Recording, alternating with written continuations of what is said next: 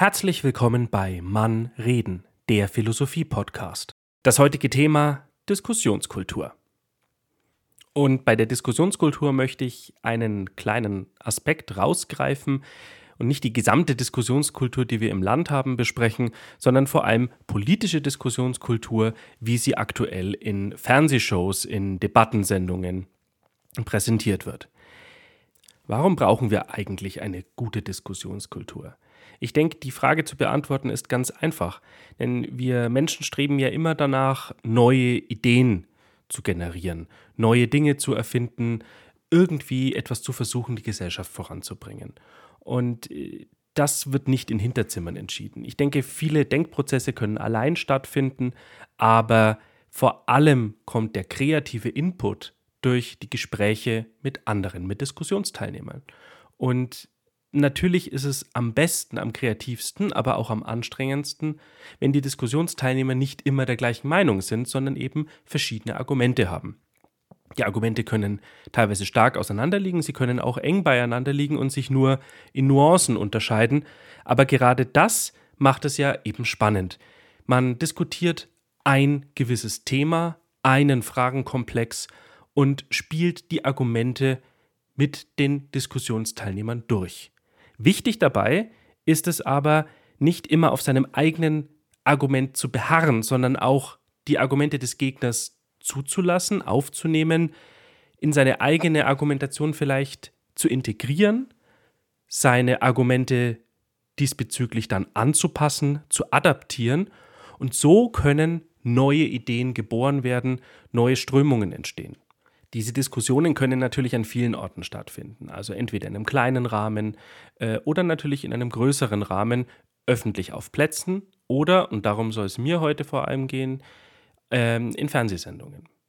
Im Wahlkampf haben wir vor allem zwei Sendeformate. Auf der einen Seite die Trielle, in der die Bundeskanzlerkandidatin und die zwei Kandidaten sich den Fragen des Moderatorenteams gestellt haben. Und auf der anderen Seite haben wir diese Einzelinterview-Formate, möchte ich es jetzt mal nennen. Ein Kandidat oder die Kandidatin stellt sich den Fragen des Publikums, das entweder zugeschaltet wurde oder direkt live im Studio sitzt.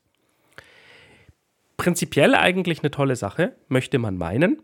Aber ich fühle mich nach diesen Sendungen, wenn sie vorbei sind und der Abspann läuft, immer so seltsam unbefriedigt zurückgelassen. Denn habe ich jetzt wirklich Antworten bekommen auf Fragen, die mir vielleicht auf den Nägeln brennen?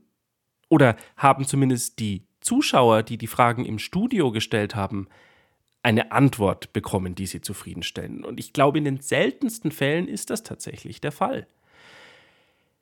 Warum ist das so?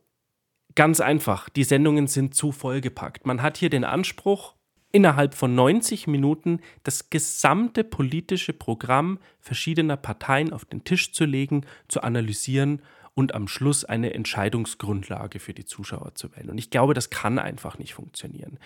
Denn es geht ja hier nicht um einfache Ja-Nein-Fragen. Teilweise wird das in den Sendungen ein bisschen versucht mittlerweile mit ähm, halten Sie doch mal den Daumen hoch oder runter, aber hier merkt man schon, dass sich die meisten Kandidaten dabei gar nicht wohlfühlen. Ne? Da werden dann die Daumen eher so ein bisschen äh, wackelnd in die Mitte gehalten oder mal rauf, mal runter gehalten. Ähm, man muss sich unglaublich schnell entscheiden. Man hat keine Möglichkeit, den Kontext auch seiner Entscheidung, warum halte ich denn jetzt hier den Daumen hoch oder runter, ähm, darzulegen. Und gerade bei den komplexen Fragen, um die sich Politik ja immer dreht, ist eine einfache Ja-Nein-Antwort immer der falsche Weg. Die direkten Fragen, die die Kandidaten gestellt bekommen von den Moderatoren, ähm, sind da natürlich schon besser geeignet.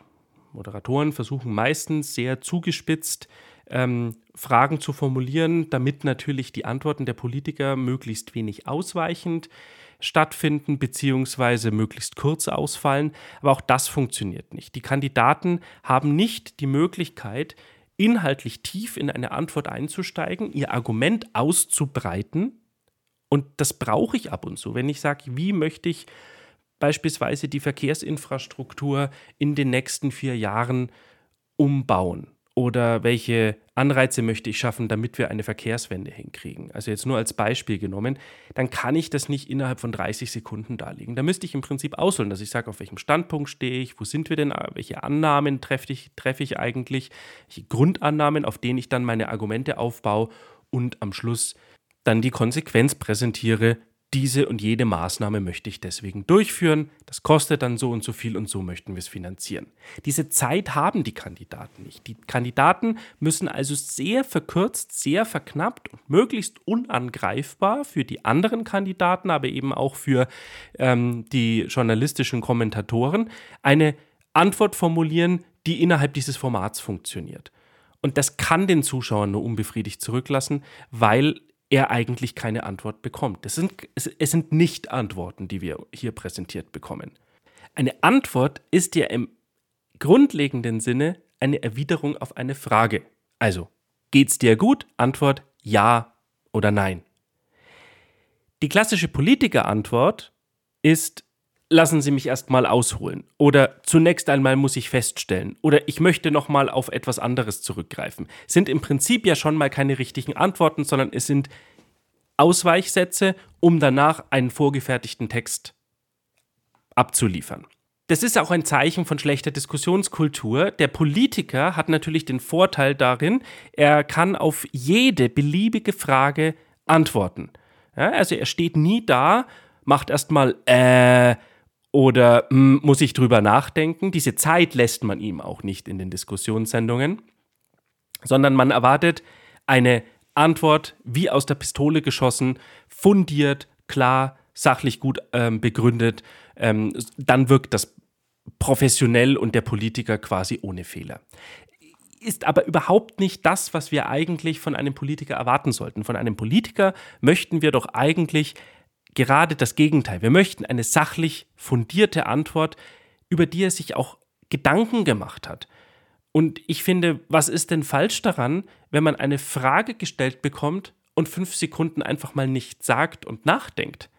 Das wird heutzutage als Schwäche ausgelegt, so nach dem Motto, hm, hat sich nicht vorbereitet, kennt sich nicht aus. Also da müssen sich, denke ich, auch die Medien ähm, an der eigenen Nase packen, denn gerade das müsste doch eigentlich eine Stärke sein. Ich bekomme eine komplexe Frage gestellt, mache mir meine Gedanken und dann antworte ich auch auf diese Frage. Und ich fange eben nicht an mit zunächst einmal möchte ich weiter ausholen, sondern nein, ich antworte direkt auf diese Frage. Möchte das ein Politiker versuchen? Ich fände es toll, wenn das mal jemand versucht. Dann gerät er aber natürlich schnell in Konflikt mit dem Sendekonzept. Denn das Sendekonzept sagt 90 Minuten, 10 Themenkomplexe und alles muss schnell, schnell gehen. Äh, ganz besonders schlimm finde ich diesbezüglich auch diese Stoppuhren, die immer mitlaufen. Wir stoppen genau, wer wie viel sagt. Warum eigentlich? Kann es nicht möglich sein, dass der eine Politiker in 20 Minuten seine Argumente vorbringt und überzeugend auftritt, während der andere halt 28 Minuten dafür braucht. Das ist auch nicht wertend gemeint. Der eine redet halt vielleicht ein bisschen aus, ausfallender, ausschweifender und der andere kippt äh, Antworten sehr knapp wieder, trotzdem gut verständlich. Also ich glaube, dass diese Stoppuhr äh, am Schluss nachzuschauen, hat jetzt jeder ungefähr wirklich die gleiche Zeit, dass man so auf 30 Sekunden rankommt. Das ist ein völliger Unsinn. Also wer hat denn behauptet, dass das ein Messinstrument ist, mit dem man wirklich nachweisen kann, wie fair eine Sendung zugegangen ist? Fair wäre die Sendung, wenn ich sage, ich lasse den Kandidaten auch mal aussprechen.